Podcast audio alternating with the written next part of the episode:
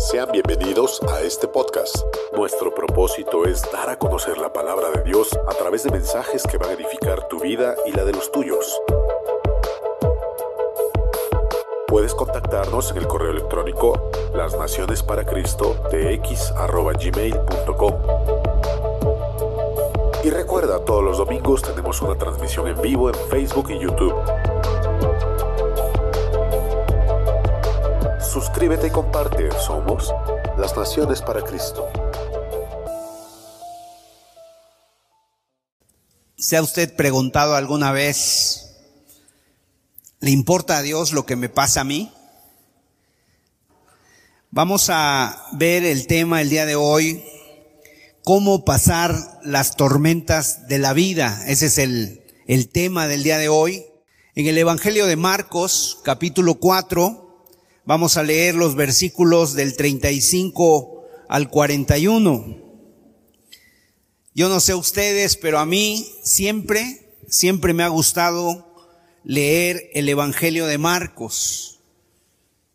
¿Quién era Marcos? Era Juan Marcos. Cuando el Señor Jesús lo llamó, pues él apenas era un jovencito. Su madre se llamaba María. Y Juan Marcos, una referencia que hay de Juan Marcos es que cuando apresaron al Señor Jesús, dice que un joven salió corriendo desnudo porque le quitaron una túnica. No quiere decir que no traía ropa, más bien eh, estaba tapado con una cobija, porque ya era noche cuando arrestaron al Señor Jesús, seguramente él estaba ya en cama, al ver el alboroto sale y ahí va siguiendo como un joven curioso y en ese momento los soldados le quitan la túnica y él corre en, pues, en pijama, ¿no? Corre a su casa otra vez. Y esa es la primera referencia que tenemos de Marcos. Posteriormente Marcos en su casa se hacían reuniones, lo dice el libro de los Hechos, capítulo 12, ahí en la casa de Juan Marcos, su madre María tenían reuniones de la iglesia, la iglesia se reunía a orar ahí en la casa de Juan Marcos, posteriormente se embarca en los viajes con el apóstol Pablo y probablemente él pensaba que era cosa fácil un viaje misionero, pero al ver los problemas, los peligros, los conflictos, los desvelos, él decide regresarse, decide regresar a su casa, pues extrañaba seguramente la sopa caliente, las comodidades, y se regresa. Y entonces, en su segundo viaje misionero, Pablo ya no quiso llevarlo. Y Marcos, Juan Marcos, pues era eh, un joven que era sobrino de Bernabé. Y posteriormente lo agarra el apóstol Pedro como un discípulo y es de ahí de donde toma el Evangelio Juan Marcos. Y su su evangelio es un evangelio que trata de contestarnos preguntas. Y una de las preguntas que contesta o que frecuentemente se hace Juan Marcos es, ¿quién es este? ¿Quién es Jesús? Porque él trata de presentar a Jesús al imperio romano, a los griegos, a los romanos. Entonces, el día de hoy vamos a leer este pasaje, dice así, Marcos 4, verso 35 al 41. Aquel día cuando llegó la noche, les dijo, pasemos al otro lado, y despidiendo a la multitud, le tomaron como estaba en la barca. Y había también con él otras barcas. Pero se levantó una gran tempestad de viento y echaba las olas en la barca, de tal manera que ya se anegaba. Y él estaba en la popa, durmiendo sobre un cabezal, y le despertaron y le dijeron, Maestro, ¿no tienes cuidado que perecemos? Y levantándose, reprendió al viento y dijo al mar, Calla, enmudece. Y cesó el viento y se hizo grande bonanza. Les dijo, y les dijo, ¿por qué estáis así amedrentados? ¿Cómo no tenéis fe? Entonces temieron con gran temor y se decían el uno al otro, ¿quién es este que aún el viento y el mar le obedecen? En este pasaje el Señor Jesús en el contexto ha estado predicando acerca de las parábolas y cuando ya termina de predicar, pues ya es de noche y entonces dice que se suben a la barca y para pasar del otro lado se encuentran en el mar de Galilea y entonces quieren pasar del otro lado y en ese momento les agarra una tormenta en medio de la en medio del, del mar de Galilea. Ahora, aquí las tormentas, o sea, en la Biblia se habla de las tormentas y muy seguramente nosotros también hemos tenido tormentas en nuestra vida. Cuando hablamos de tormentas, hablamos de conflictos, hablamos de peligros, hablamos de situaciones difíciles que se presentan en nuestra vida. Y las tormentas, por lo menos hay cuatro cosas que tenemos que saber sobre las tormentas de la vida.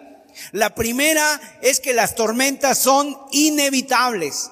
Todo mundo va a pasar por ella. O sea, tanto pobres como ricos, tanto estudiados como no estudiados, todos pasamos por problemas.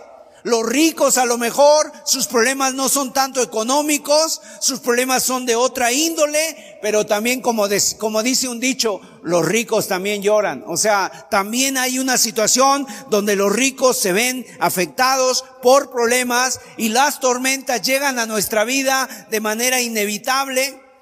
No hay manera en que tú te protejas de ellas. No es porque seas sabio o porque no lo seas que lleguen a tu vida. Son parte de la vida, son realidad de la vida. En segundo lugar, las tormentas también son impredecibles.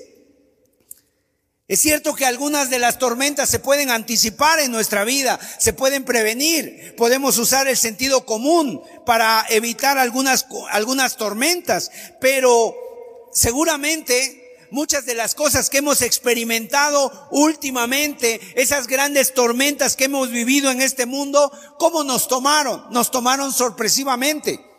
Si nosotros, si alguien nos hubiera dicho en el 2019, a, a, fines del 2019, alguien nos hubiera dicho, oigan, ¿saben que el 2020 va a ser un año tremendo?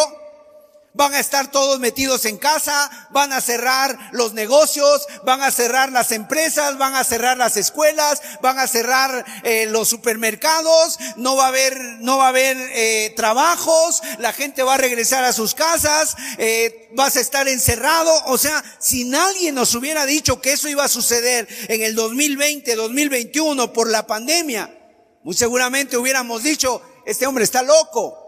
¿Cómo cree? ¿Qué le pasa? ¿Si cómo estamos? Pero nosotros ya hemos pasado por eso y vemos que se cumplió esa situación y que por mucho tiempo no pudimos salir de casa. Si alguien hubiera dicho que iba a haber una guerra en Ucrania, bueno, así son las crisis, así son las tormentas, llegan sin previo aviso.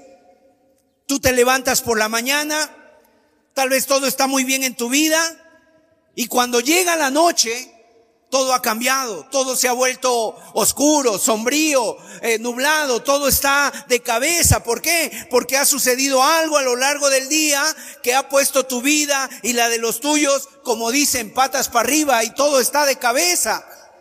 Y de repente te llegan malas noticias, o ya hay una persona accidentada, o ya hay una persona al borde de la muerte, o ya hay una persona en el hospital, y todo está así. Y de esa manera pueden llegar las enfermedades llegan de manera repentina. Los accidentes no avisan. Una crisis económica que de repente viene una quiebra, una crisis de cualquier índole que te afecta repentinamente. En tercer lugar, las tormentas son ingobernables, son cosas que no podemos controlar. A nosotros por lo regular nos gusta tener el, el, control de nuestra vida, nos gusta saber lo que vamos a hacer, qué vamos a comer, a dónde vamos a ir, qué vamos a hacer, pero de repente las tormentas son circunstancias que te llevan totalmente la contraria y tú no puedes avanzar en esa situación. Y entonces es algo como que te jala, te detiene. Y aquello que a veces parece tan fácil que tú dices, yo controlo, yo manejo, yo decido, cuando quiera lo dejo, de repente se despierta como una especie de monstruo y ya no lo puedes controlar. Y te está controlando a ti, te está jalando a ti, porque no eres capaz de deshacerte de ello. Pero en, en cuarto lugar, las tormentas son instructivas. Es otra característica de las tormentas. ¿Qué quiere decir eso? Que cuando llegan a tu vida, por pequeñas que sean, por insignificantes que sean, por que parecen que están fuera de control, pero mira, no están fuera del control de Dios. Dios tiene el control de todo eso. Dios tiene un plan en todo eso y Dios va a usar lo que ocurra. Cualquier cosa que tú experimentes, cualquier dolor, lo va a usar no para destruirte, sino lo va a usar para que tus músculos espirituales estén más más fuertes, tengan una confianza más en Él. No lo hace para que naufragues, no lo hace para que te ahogues, sino que lo hace para que tengas una profunda experiencia con Dios. Cuando Dios permite que pasemos por, por dificultades, por cuestiones difíciles, es, Él no quiere digamos, destruirnos. Él lo que quiere es que crezcamos. Entonces, habiendo dicho esto acerca de las tormentas, vamos a ver algunas lecciones que se desprenden de este pasaje que hemos leído. El contexto del pasaje que leímos, ya lo decía yo, el Señor Jesús a lo largo del día ha estado predicando, lleva todo el día enseñando a la multitud acerca de las parábolas del reino. Y cuando llega la noche, seguramente el Señor Jesús está exhausto, está cansado, está agotado. Imagínense nosotros, a veces uno predica una vez, antes a mí me tocaba predicar dos veces al día y el viaje y todo eso. De repente uno llegaba a la casa y uno lo que quiere es descansar, termina uno cansado. Ahora aquí el Señor ha estado predicando todo el día, ha estado enseñando ha estado atendiendo a las multitudes, ha estado estrechando las manos, ha estado escuchando problemas, ha estado escuchando situaciones de las cuales ellos le venían a hablar y ya cuando llega la noche, dice la Biblia que se suben a una lancha. Ahora tenemos una imagen de una lancha, una pequeña balsa. No creas que era un barco grande, sino que era una lancha de, de, de pocas dimensiones. De manera que cuando ese es un tipo como de la lancha que hubiera sido en aquel entonces. Entonces, cuando llega la noche, le dice a sus discípulos, crucemos al otro lado, vamos a la otra orilla, y Jesús se sube en la barca, se sitúa en una de las partes, me imagino que desde de, hasta delante de la barca, y ahí recarga su cabeza en un cabezal, en una almohada, y en ese momento el Señor se queda rápidamente dormido. Y mientras navegaban a la otra orilla, a la otra orilla, están navegando en el mar de Galilea. Ahora vamos a tener una imagen del mar de Galilea. Es esa extensión que está ahí. Ese es el mar de Galilea en Israel. Todavía existe si esas aguas hablaran, si ese lago pudiera hablar, cuántas cosas no nos contaría todavía, porque ahí sucedieron muchos milagros, muchos llamados, la pesca milagrosa, el llamado de los primeros pescadores, de los primeros discípulos, ahí sucedió en el mar de Galilea. Entonces, este, este mar es, es, en realidad no es mar, en realidad es un mago, es un, es un lago. Se le conoce como el lago de Tiberias o el lago Tiberiades. Y es la parte, es la reserva de agua dulce más grande de Medio Oriente. Tiene 21 kilómetros de largo y unos 13 o 14 metros, eh, kilómetros de ancho. O sea, es, es, es amplio. Y en sus profundidades, en su, eh, en las profundidades más así más profundas del lago alcanza hasta los 40 metros de, de profundidad. Ahora, en esta situación, en este lugar, ahí en el lago de Tiberias, en el mar de Galilea, mientras ellos están navegando, de repente se desata una tormenta, de tal manera que es un fuerte viento y que empieza a balancear la barca de un lado para otro. Las olas levantan la, la, pequeña embarcación a unos 5 o 6 metros de altura y luego la dejan caer al agua otra vez. Y de tal manera que el agua empieza a entrar por los lados laterales, por todos lados de la barca, empieza a entrar y todos empiezan a estar mojados. Yo me imagino a los discípulos. Al principio cuando vieron el primer viento, cuando las olas empiezan a encrespar, cuando principia la tormenta, a lo mejor van pensando, eh, no, oye, llamamos al maestro y alguien por ahí dijo, no, dejen al maestro en paz, déjenlo dormir tranquilo, dejen que descanse, nosotros podemos con esto.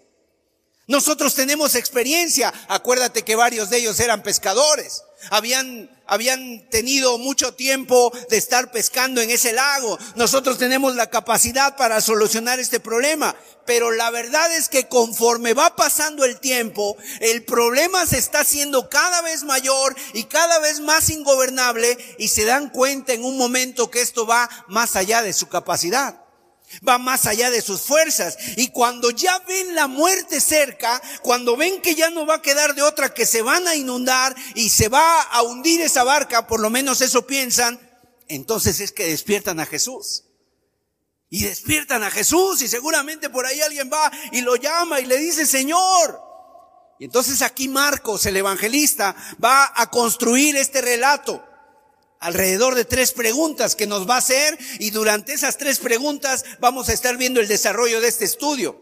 Y esa es una de las características del Evangelio de Marcos. Siempre está preguntando quién es este, porque quiere que nosotros sepamos quién es Jesús. Por ejemplo, cuando llegan, Jesús está en una casa y bajan a un hombre, los amigos lo bajan de su cama y dice que, Jesús le dice a ese hombre, hijo, tus pecados te son perdonados. Y ahí viene la pregunta, ¿quién es este que puede perdonar pecados? Cuando llegan, cuando llegan eh, eh, al, al Gadareno, llega del otro lado del mar y dice que libera un gadareno que tiene, tiene dos mil, no sé, tiene muchos demonios, una legión de demonios. De repente la gente pregunta, ¿y quién es este que hasta los demonios le obedecen? Y aquí en esta ocasión va a preguntarse, ¿quién es este? Y lo hace a través de tres preguntas. Ahora, déjame explicarte que la pregunta que le hacen los discípulos a Jesús es en un tono de reproche. Vamos a verlo en el verso 38.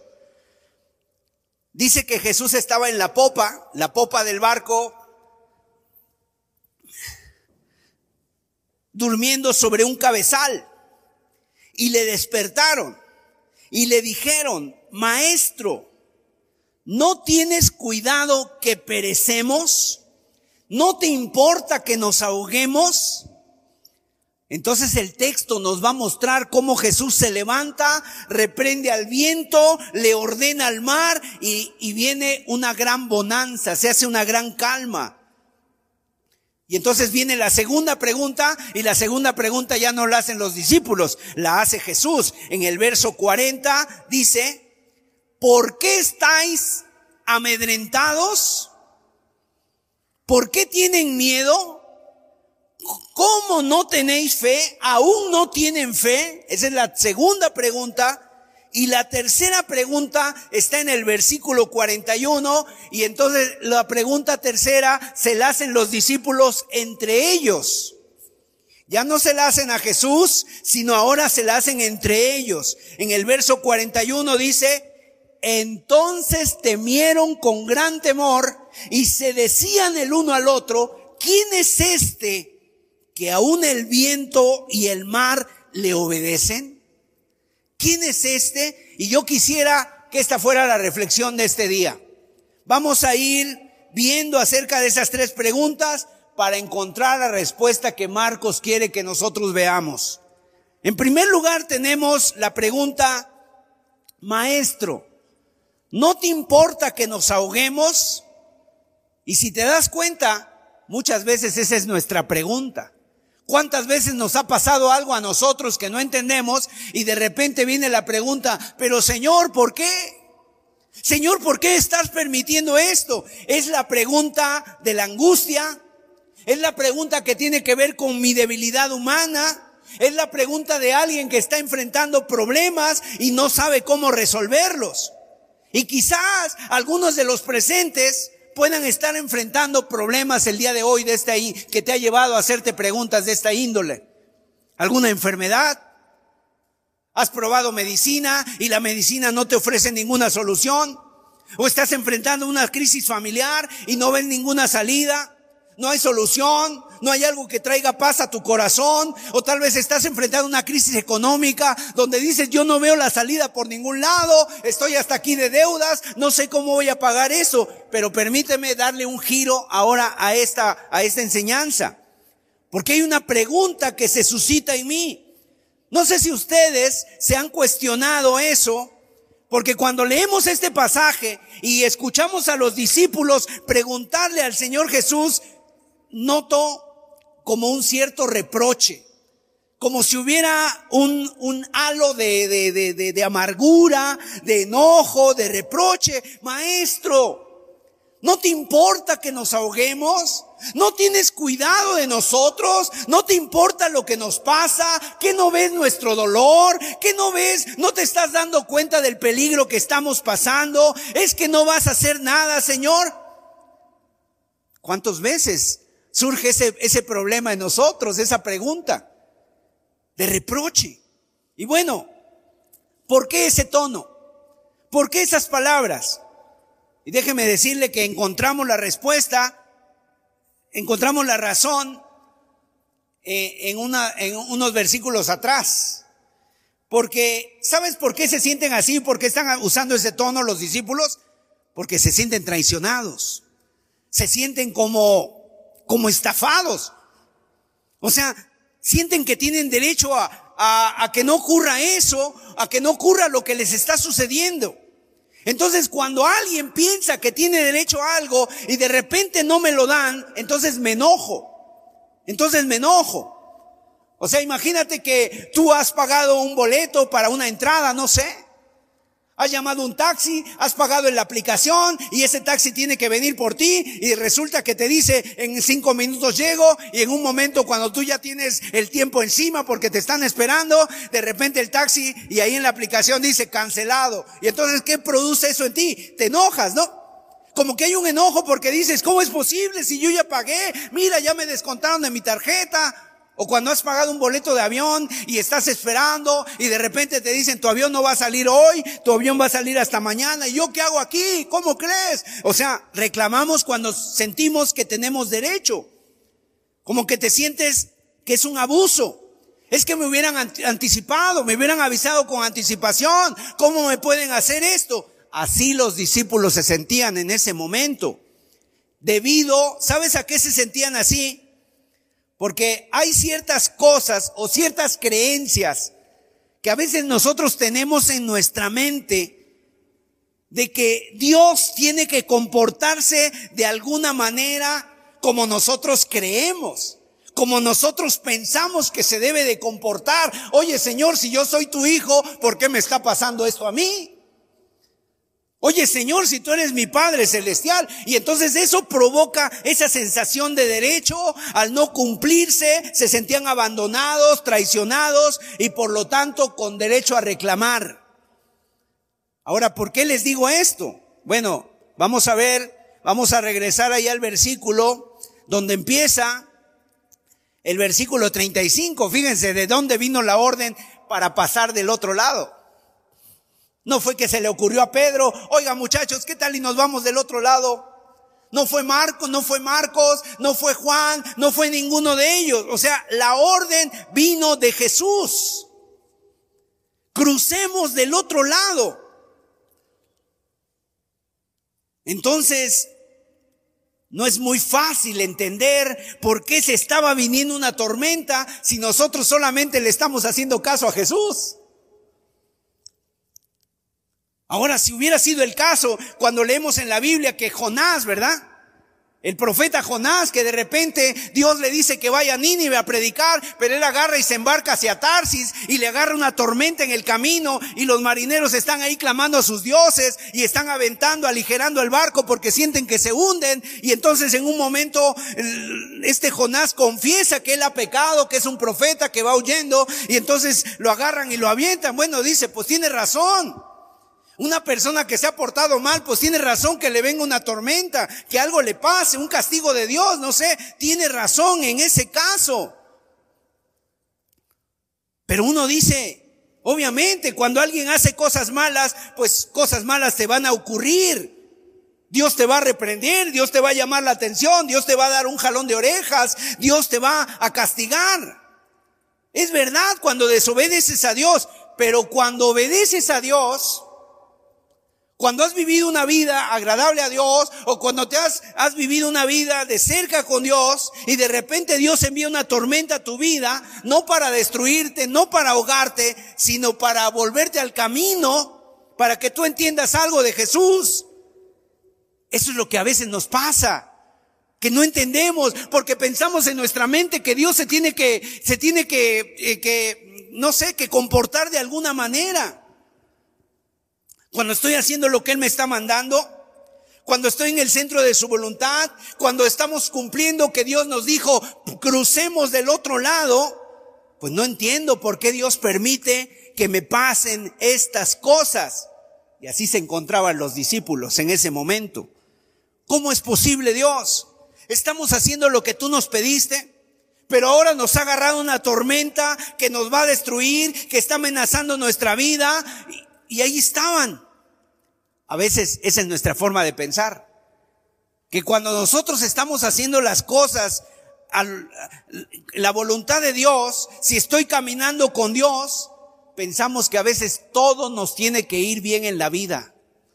Pensamos que todo nos tiene que ir bien en la vida, que nada malo nos puede ocurrir. A ver, ¿cuántos creen esto? ¿Cuántos de los presentes se han, han pensado así en alguna ocasión? Quiero decirles que ese evangelio rosa, ese evangelio rosa de que es un camino de rosas, de flores, el cristianismo, no es bíblico, mis amados. El Señor Jesucristo dijo, en el mundo tendréis aflicción, pero confiad, yo he vencido el mundo. Yo he vencido el mundo. Sin embargo, en nuestro interior, en lo más íntimo, si yo estoy bien con Dios, pensamos, las bendiciones de Dios deben de venir a mi vida, nada malo debe de ocurrirme. Eso es lo primero que está pasando a los discípulos, por eso ese reproche. En segundo lugar, había otra situación que ellos no podían conciliar. Otra cosa que no, no podían conciliar era la urgencia de la necesidad de ellos en contraste con la demora de Jesús en atenderles. O sea, tenemos una urgencia, esto es para hoy, nos estamos ahogando, nos estamos anegando, esta barca está a punto de hundirse y el Señor está durmiendo. Él está durmiendo, no está actuando.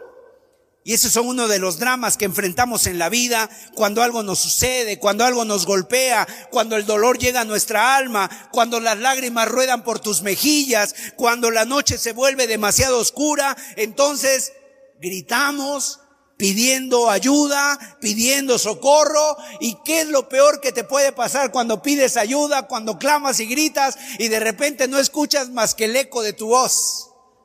No escuchas la voz de Dios, no escuchas a nadie, no hay respuesta. Y eso nos aflige mucho.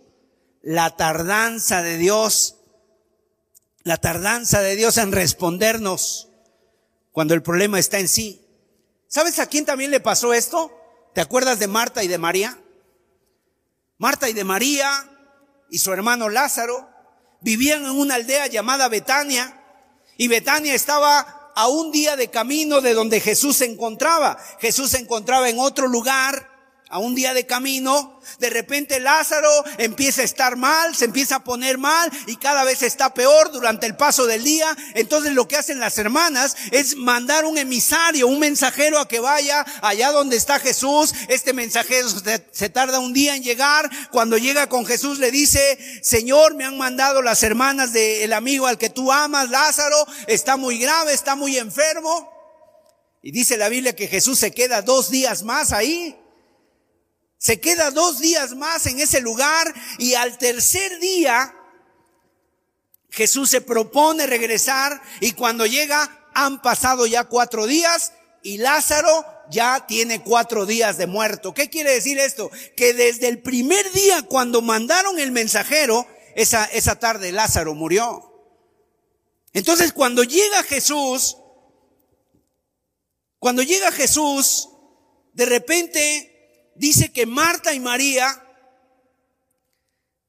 están ahí y cuando salen a recibirlo, le dicen, en primer lugar, la palabra de reproche, Señor, si tú hubieras venido antes, si nos hubieras atendido, si hubieras regresado cuando te llamamos, Señor, ¿por qué te tardaste? O sea, eh, le dicen como reproche, cuando te llamé, si tú hubieras venido, esto no habría pasado. ¿Y sabes qué le responde Jesús? Marta, tu hermano resucitará. Y ella, ¿sabes qué dice? Ella le responde, sí, Señor, yo sé que ella resucitará, pues es lo que nosotros creemos, pero en el día postrero, así como diciendo, pues ya para qué. Sí va a resucitar, pero ya después, eso, eso no me consuela. Pero Jesús lo que le contesta a Marta es, es lo siguiente. Mira Marta, no me estás entendiendo. Yo no seré la resurrección. Yo no soy la resurrección. Le dice, yo soy la resurrección y la vida. Y el que cree en mí, aunque esté muerto, vivirá. Y te digo que si crees, verás la gloria de Dios. Y tal vez tú que estás aquí en esta tarde, en esta mañana, estás esperando un milagro de Dios en tu vida. A lo mejor estás esperando la respuesta a una oración que has hecho hace años y aún no ves la respuesta. Has estado angustiado por la demora de Dios y a lo mejor has preguntado durante varios, varias ocasiones en tu vida por qué se demora Dios tanto. Pero déjame decirte algo, Dios nunca llega tarde. Dios nunca llega tarde. Y cuando parece llegar tarde, es porque está preparando algo mucho más grande y mejor para tu vida, gloria a Dios. Y en tercer lugar, otra razón por la que los discípulos están angustiados, la primera es porque no podían conciliar la orden de Jesús con el problema. La segunda es porque no podían conciliar la urgencia con la necesidad de la demora. Y la tercera es porque no supieron conciliar la angustia abrumadora que sentían con el silencio de Jesús. En otras palabras, no, no solamente que no hace nada, sino que además no dice nada, porque está dormido. Y es que en estos casos, amados, el silencio de Dios grita más fuerte que el ruido más estruendoso de las circunstancias más adversas. ¿Cuántos de nosotros hemos tenido esa experiencia? El pasar por una tormenta, por un tiempo de angustia, clamando, pidiendo ayuda y solamente estar escuchando el eco de tu voz y hay un silencio. Y pareciera que nuestras oraciones no pasan del techo, no llegan a ningún lado. Parece que nadie te está escuchando, ni Dios, ninguna respuesta llega. Pero quiero decirle que cuando Dios está en silencio, eso no quiere decir que esté inactivo. Cuando Dios está en silencio, no quiere decir que Dios esté cruzado de brazos. Él no ha perdido el control. Él está trabajando con nosotros y está trabajando en nosotros. Muchas veces está trabajando para nosotros, pero muchas veces está trabajando en nosotros. Y precisamente es lo que el Evangelio quiere decir. Los discípulos le han recriminado a Jesús, no te importa que nos ahoguemos, y Jesús en el verso 39, mira lo que dice, y levantándose, reprendió al viento y dijo al mar, calla, enmudece, y cesó el viento y se hizo una grande bonanza. ¿Qué quiere decir una grande bonanza? Una paz, una quietud. Así algo, algo tan maravilloso como que Puedes oír hasta el ruido ahí de los grillos otra vez. Puedes oír, no sé, el vaivén de las olas, cómo golpean tranquilamente en la balsa. Fíjense que en los evangelios hay por lo menos dos ocasiones que nos narran que los discípulos se encontraron en medio de una tormenta. En, esta ocasión Jesús va dormido en el cabezal, pero en la ocasión, en otra ocasión Jesús no está en la barca. Ellos están solos en la barca y está el mar en una tempestad tremenda en el mismo lago y Jesús viene caminando sobre el mar. Viene caminando sobre el mar. Entonces, en esa ocasión Jesús va a cambiar y como siempre Jesús cambia el patrón de conducta cómo Jesús se manifiesta de una manera, cambia el método, la metodología. O sea, Dios no tiene métodos. Dios siempre utiliza métodos distintos para cada uno de nosotros. A veces lo hace de una manera, a veces lo hace de otra manera. Y es bueno detenernos y preguntar por qué. ¿Por qué este cambio? ¿Por qué hace lo que hace? Jesús es el mismo. Él es el mismo ayer y por siempre, pero Jesús siempre actúa de manera diferente. El mismo problema, la misma solución, pero diferente metodología. ¿Qué es lo que lo lleva a actuar de forma diferente? Vamos a ver Marcos capítulo 14, verso 27. Y la respuesta tiene que ver con una razón muy sencilla. Cuando Jesús viene andando sobre el mar y cambia el método, porque vemos que en este pasaje que estamos estudiando, primeramente Jesús calma la tempestad y después calma a los discípulos. Pero en, Marcos, en Mateo capítulo 14, primero calma a los discípulos y después calma la tempestad. Y la razón es muy sencilla, porque el Señor sabe en que en ocasiones la tormenta más terrible de nuestra vida no está fuera de nosotros, está dentro de nosotros. Y lo que tiene que hacer Dios es calmarnos a nosotros. Hay momentos en nuestra vida en que nuestro mayor problema no son las circunstancias que estamos atravesando, no es lo que está fuera de nosotros, sino lo que estamos sintiendo dentro. Porque a veces las cosas, mira ahorita por ejemplo, puedes, puede estar aquí todo muy tranquilo y nosotros a lo mejor vemos esa montaña que está ahí atrás y decimos, wow, qué maravilla de Dios. Pero tal vez, tal vez alguien que está eh, angustiado por dentro, que está desesperado por dentro, dice, ay, esa montaña hasta parece que se me va a venir encima. Lo vemos de diferente manera. Entonces a veces lo que estás sintiendo dentro, que es una desesperación, el temor, la angustia, la falta de ilusión, la falta de vida, la desesperanza, sientes que no hay nada, sientes que a lo mejor no sabes qué vas a hacer mañana, que a lo mejor prefieres estar muerto y eso a veces nos carcome el remordimiento, la culpa, lo que sea. Pero déjame decirte algo muy maravilloso de parte de Dios. Jesús distingue muy bien cuándo es lo que tú necesitas, cuándo es que tiene que calmar la tormenta afuera y cuándo es que tiene que calmar tu tormenta adentro. Porque Jesús te conoce muy bien, mucho mejor de lo que tú te conoces, mucho mejor de lo que cualquier ser humano te conoce. Entonces cuando tú crees que a Dios no le importa nada lo que te pasa, es porque hay algo que no estás entendiendo. Hay algo que estás esperando que Dios haga, que no es lo que Dios ha dicho que va a hacer, y porque hay algo más que Jesús señala en la pregunta que Jesús le hace a sus discípulos. Vamos a ver, y esta es la segunda parte del estudio, el versículo 40. Después de calmar el mar, se dirige a los discípulos. Verso 40. ¿Por qué estáis así amedrentados? ¿Cómo no tenéis fe? O sea, ¿por qué tienen tanto miedo? ¿Todavía no confían en mí? Mis amados, porque aquí el Señor Jesús va a hablar de la fe. Porque la fe tiene que ver básicamente con esto. La fe no tiene que ver con dogmas, no tiene que ver con doctrinas, no tiene que ver con conocimientos así abstractos. La fe tiene que ver con la confianza en una persona que dice la verdad y tú determinas que vale la pena seguirle y que puedes confiar en lo que dice. Eso es la fe. O sea, ¿por qué tienen tanto miedo?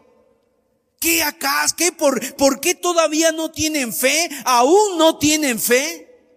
Y aquí el Señor está señalando cuál es el problema de ellos.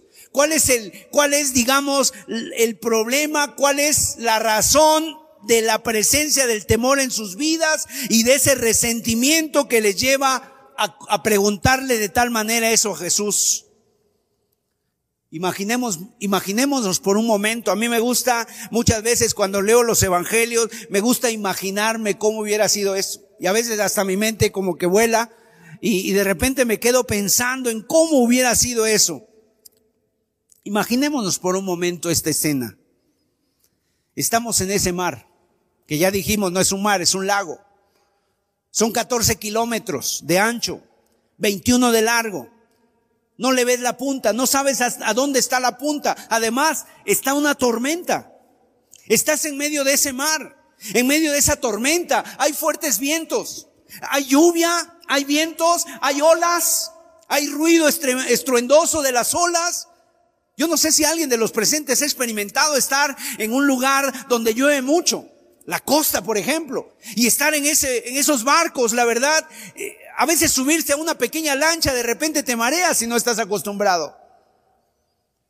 Los marineros tienen que pasar por un proceso de acostumbrarse a, navegar en esas balsas o en esos barcos porque de repente empiezan a marearse. empiezan a vomitar, a tener náuseas, a ver todo mal, a desmayarse inclusive. Y en este momento el agua está entrando por encima de los bordes de la lancha, inundándola. Ellos ven realmente que están corriendo peligro, la muerte está muy cerca, porque aquello en cualquier momento se puede hundir. Ya el agua está llegando, está negando la barca, la lancha se está hundiendo. La situación es ingobernable. Obviamente todos están mojados, empapados. Y dime muy sinceramente, ¿puedes imaginarte tú en esa noche que no ves absolutamente nada? Solamente sientes el agua, sientes el agua y los golpes que te da el agua y te golpean y te dan y te bañan una y otra vez, no ves nada, estás totalmente empapado. ¿Te puedes ver en esa situación? ¿Puedes sentir la, la humedad en tu cuerpo? Dime con toda sinceridad, ¿tendrías miedo o no tendrías miedo? Hay gente, en una ocasión vi a una señora que se cayó en un tobogán y el tobogán no tenía ni 40, 50 centímetros de altura y sentía que se estaba ahogando. Y daba vueltas ahí en el tobogán y, oh", y una persona se acercó y le dijo, levántate. Y se levantó y el agua le llegaba aquí. Estaba llena de miedo. ¿Sentirías miedo? Yo no sé. Me acuerdo que en una ocasión viajamos en un avión. Era un avión pequeño. Estábamos cruzando un lago, el lago Michigan, allá en Estados Unidos, y nos subimos en una, en una ciudad, íbamos a otra, era un viaje como de media hora nada más. Y de repente empezó a nevar. Nosotros pensábamos que el avión no iba a salir porque estaba nevando muy fuerte y nos subieron a ese avioncito pequeño que aproximadamente éramos unas, unas 30 personas. Y de repente eh, se elevó el avión, absolutamente no se veía nada para ningún lado. Y en un momento el avión hizo esto, bajó estrepitosamente, a lo mejor unos 60, 70 metros. Todos ahí gritamos. Todos los que íbamos ahí, ah, salió un grito ahí, ah, pensábamos que se caía el, el, el avión, o sea, parece que el estómago se queda arriba y tú estás abajo. Y la gente grita, ¿tendrías miedo? Y Jesús le dice, ¿Por qué tienen miedo?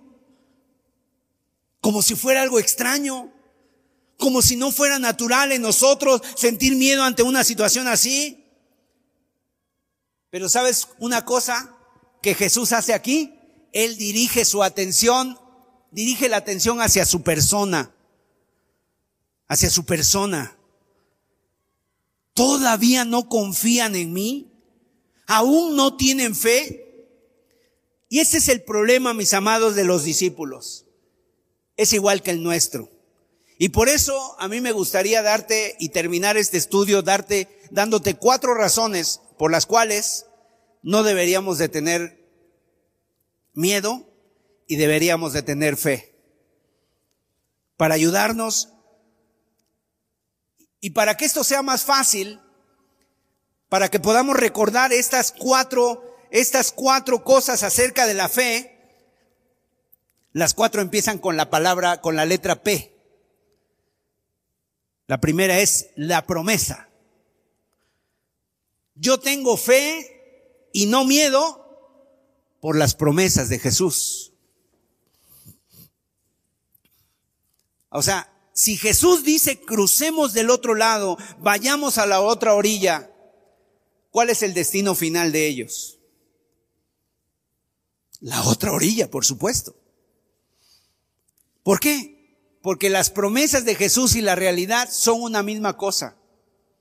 Las palabras de Jesús, lo que Él dice, son una realidad, la misma cosa, porque dice la Biblia que ninguna de sus promesas caerá a tierra.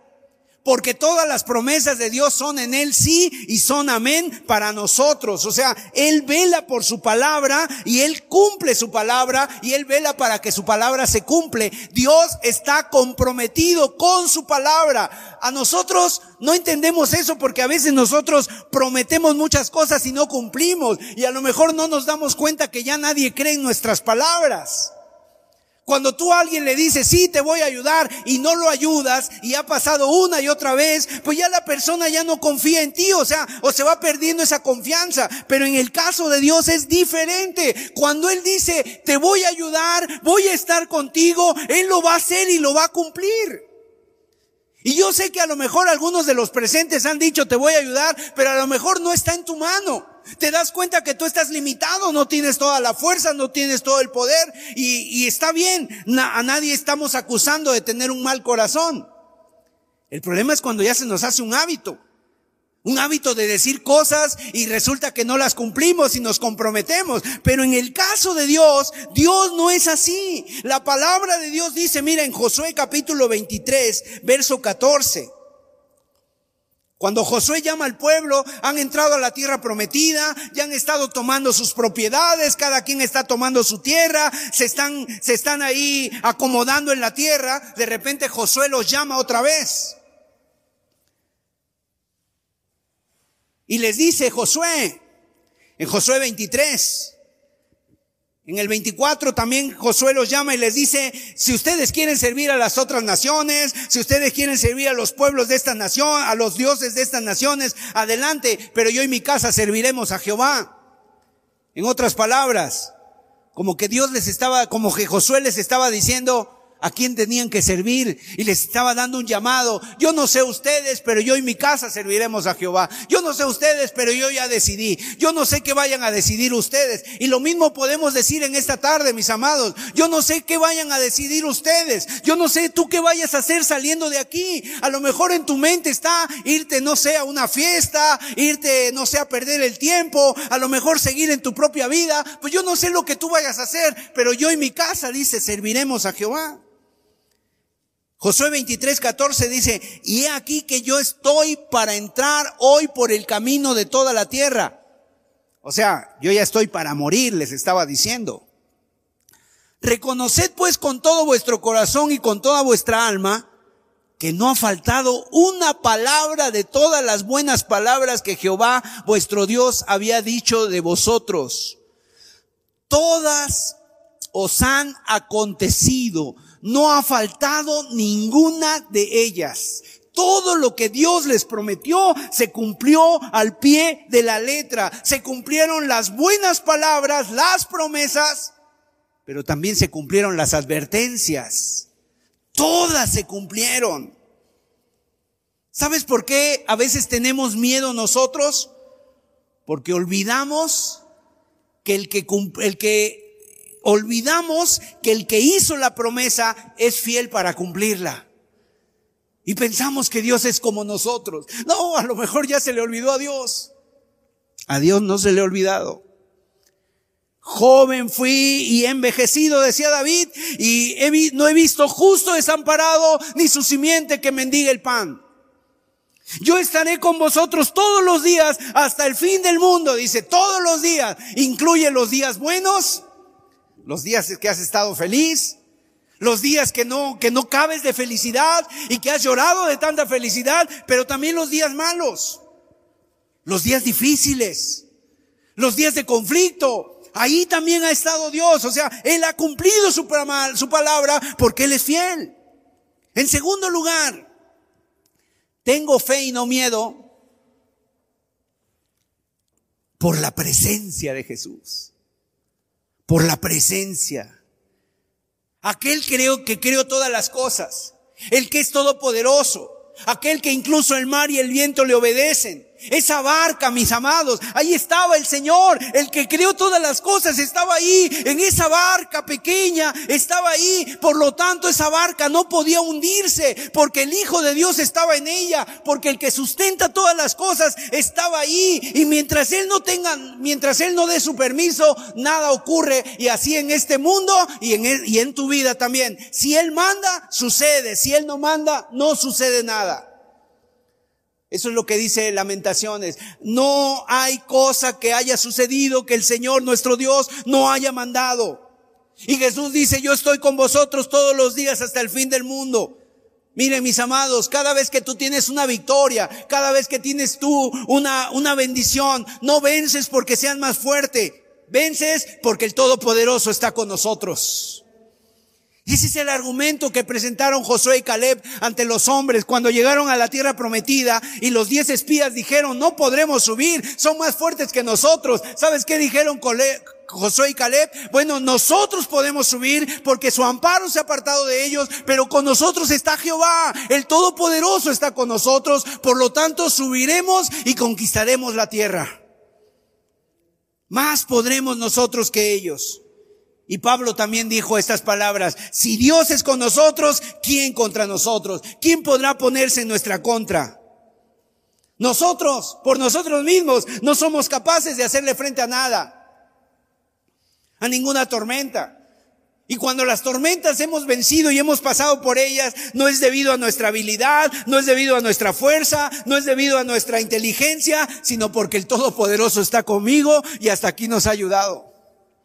A través de todos los trabajos, a través de todos los conflictos, a través de todas las situaciones, un año, dos años, tres años. Mira, seguramente te pasó lo mismo que a mí, pero cuando yo me convertí, yo veía el cristianismo muy difícil. Yo decía, no, es que cómo voy a aguantar. A lo mejor hasta voy a caer, me voy a regresar a lo malo otra vez, yo no puedo. Pero por la gracia y la misericordia de Dios han pasado muchos años y aquí estamos, no por nuestra fuerza, no, no, por nuestra inteligencia, sino porque Dios ha estado con nosotros y nos ha acompañado. En tercer lugar, tengo fe y no miedo por causa de la paz de Jesús. Entonces acuérdate, llevamos tres P's.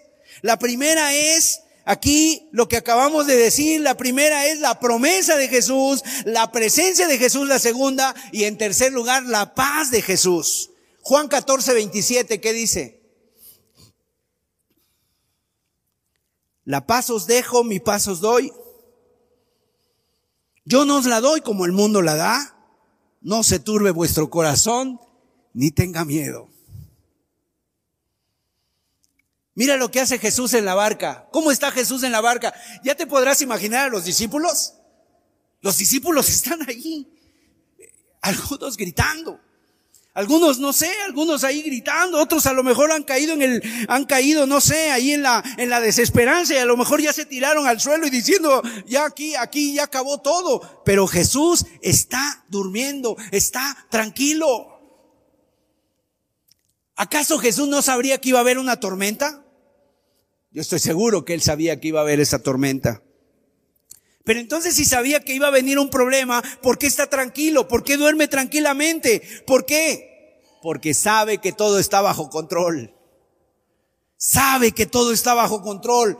¿Y qué es la paz? Cuando Dios habla de la paz, no es la paz que nosotros nos imaginamos. ¿Sabes? El hombre cuando se imagina la paz, se imagina la paz del cementerio. En un cementerio ahí hay paz para el hombre. ¿Por qué? Porque no pasa nada ahí puros muertos ahí. La paz en la Biblia no es la ausencia de tormentas. La paz no es cuando no hay ningún problema a tu alrededor. Porque muchas veces donde no hay ningún problema eh, que te afecte, aún así vemos que muchas personas, aunque no tengan nada que les afecte a su alrededor, no hay paz en sus corazones. Es sorprendente cómo muchas personas pueden tener un refrigerador lleno, Pueden tener una sala muy bonita, pueden tener un comedor excelente, pueden tener todo, trabajo, todo, pero no pueden dormir. Porque, porque la paz no ni siquiera te la da lo que tengas. La paz es algo de adentro. No es ausencia de tormentas. La paz es, a pesar de la tormenta, todo está bajo control.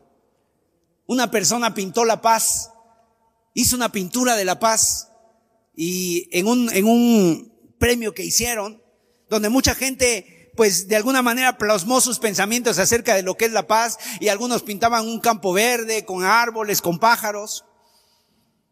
Pero lo que esta persona pintó, la paz a un gorrión, un gorrioncito que hizo su nido atrás de una catarata.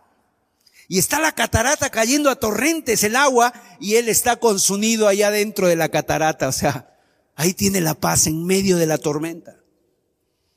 En medio de la tormenta. ¿Y qué dice la Biblia en el Salmo 23? Aunque ande en valle de sombra de muerte, no temeré mal alguno, porque tú estarás conmigo, tu vara y tu callado me infundirán aliento. Gloria a Dios. El Salmo 23 nos habla de eso. A veces hay buenos días donde dice, junto a aguas de reposo me pastoreas. Un agua cristalina, hermosa, donde hay paz, pero a veces dice, en valle de sombra de muerte. Aunque las cosas se te escapan de tu control, nunca se le escapan del control a Dios. Y en cuarto lugar, tengo fe y no miedo por el poder de Jesús. Por el poder. Y esa es una de las características del Evangelio de Marcos. Marcos está describiendo cronológicamente los sucesos de la vida de Jesús y él las agrupa de alguna forma muy, muy instructiva, porque él nos quiere enseñar algo. Está respondiendo ciertas preguntas y entonces junta el material que considera, por así decirlo, que es necesario para darnos una lección. Y primero, en el Evangelio de Marcos, nos enseña a Jesús que tiene poder sobre las leyes de la naturaleza de la naturaleza. Tiene poder también sobre los demonios. Cuando llega con el endemoniado Gadareno. En Marcos, en Marcos capítulo 5, y dice que este hombre viene ahí de los sepulcros, desnudo, nadie, a nadie podía sujetarse, se hacía daño, andaba gritando, y de repente llega con Jesús, y Jesús le dice, sal de él. Y los demonios se van, y dice la Biblia que era una legión. Y se van y se echan en dos mil cerdos y los cerdos se precipitan al mar y ahí se ahogan. Entonces nos muestra que Jesús tiene, tiene poder sobre los demonios. Pero después llega a la casa de la hija de Jairo. Jairo era el principal de la sinagoga y su hija de 12, 14 años estaba muriéndose y de repente le dice Jesús, va corriendo a donde está Jesús y le dice, Señor, ven a mi casa, mi hija se está muriendo, ven por favor, pon la mano sobre ella. Y cuando van de camino, una persona viene de la casa corriendo de Jairo y le dice, Jairo, ya no molestes más al maestro, tu hija ha muerto. Y entonces eh, Jairo dice, Señor, así como que se voltea a ver a, Jesús y le dice, pues ya no es necesario, Señor. Pero Jesús le dice a, a Jairo, tú ten fe, ten confianza, vamos. Y van, y lo primero que hace Jesús es sacar a la multitud de la casa que estaban ahí llorando, y llega con la, con la niña, le toma la mano y le dice, Talita Kumi, niña, a ti te digo, levántate, y la presenta sana. Jesús tiene poder sobre la muerte. Pero también en el camino, cuando están yendo a la casa de Jairo, una mujer y yo me imagino que eso para Jairo, imagínate, Jairo está con la urgencia, quiero que el Señor llegue rápido, que nada le estorbe, vamos rápido, Señor. Está abriéndose paso entre la multitud y de repente el Señor se para y, y queda delante de una mujer y la mujer le dice, Señor, yo estaba enferma durante 12 años, una hemorragia interna, que me estaba consumiendo. Yo había visitado muchos médicos, nada me había aprovechado, había gastado todo, todo había gastado, Señor. Pero en esta mañana escuché hablar de ti y esa persona nos decía que Jesús hace milagros, que Jesús sana enfermos, que Jesús levanta a los muertos, que Jesús abre los ojos. Y yo creí en ti, Señor. Y yo dije en mí, si yo solamente toco el borde de su manto, entonces seré sana de esta enfermedad.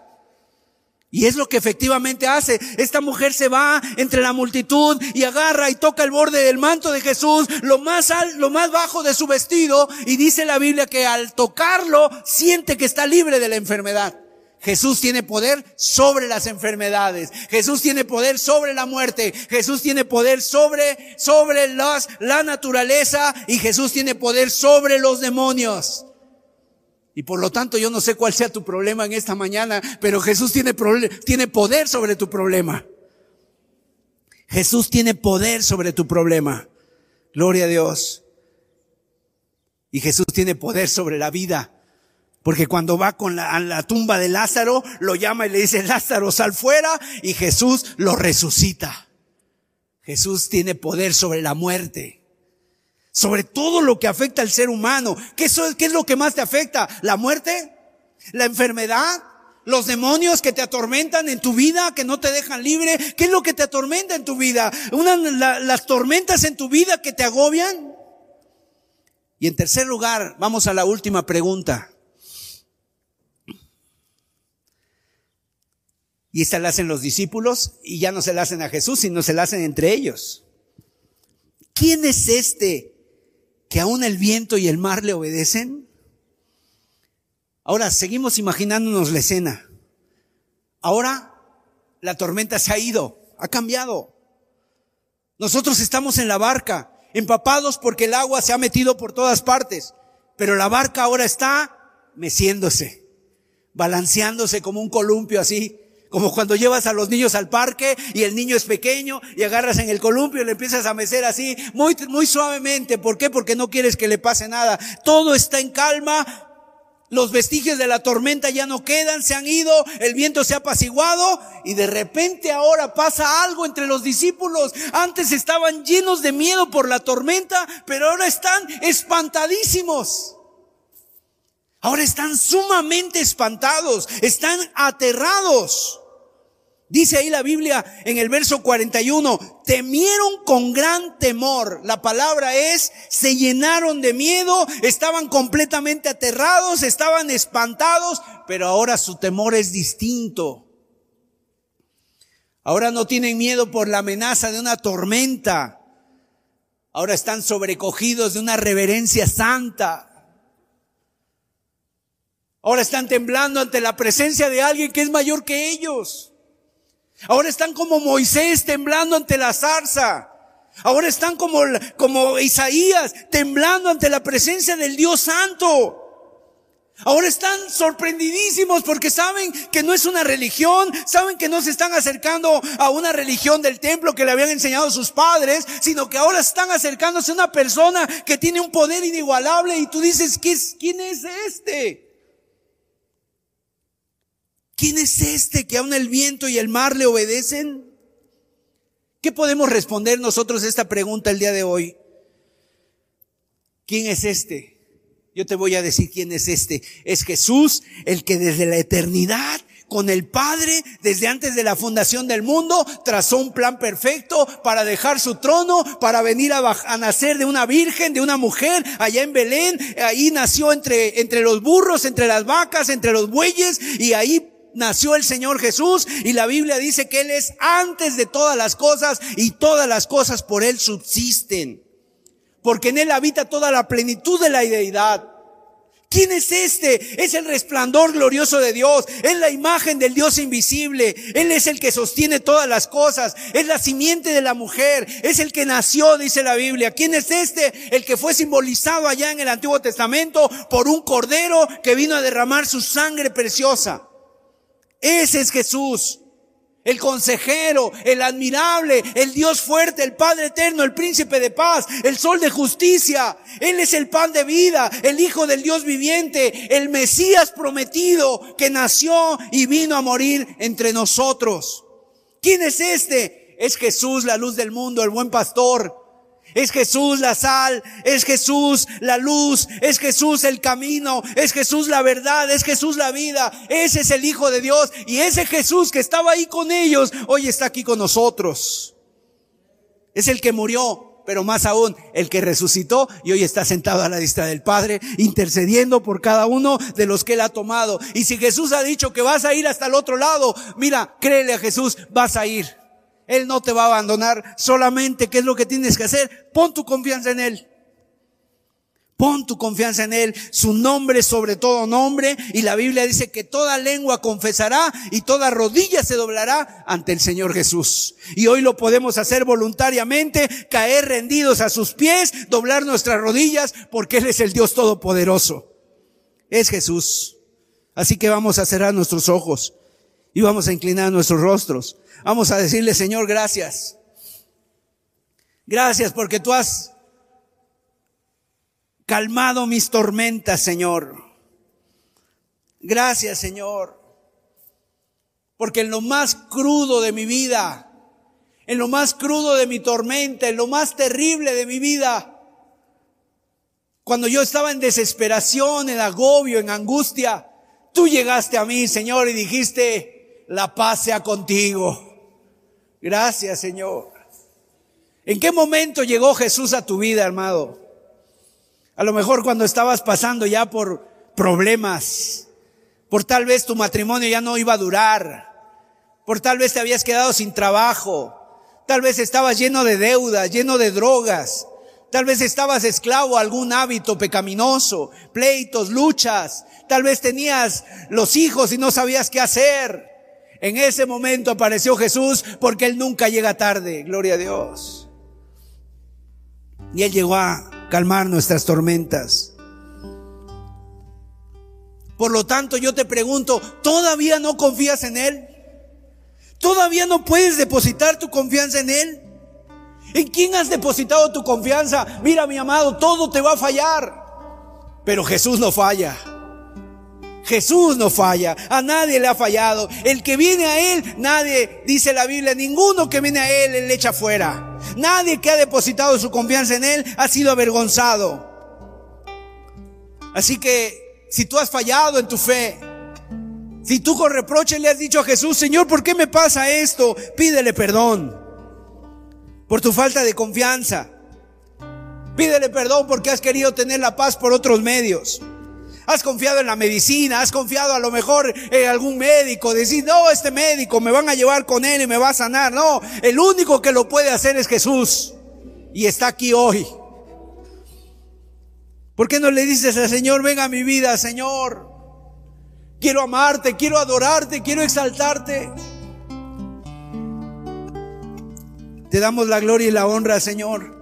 Gracias porque, por estar con nosotros en estos momentos, en los buenos, en los malos y en los peores, Señor.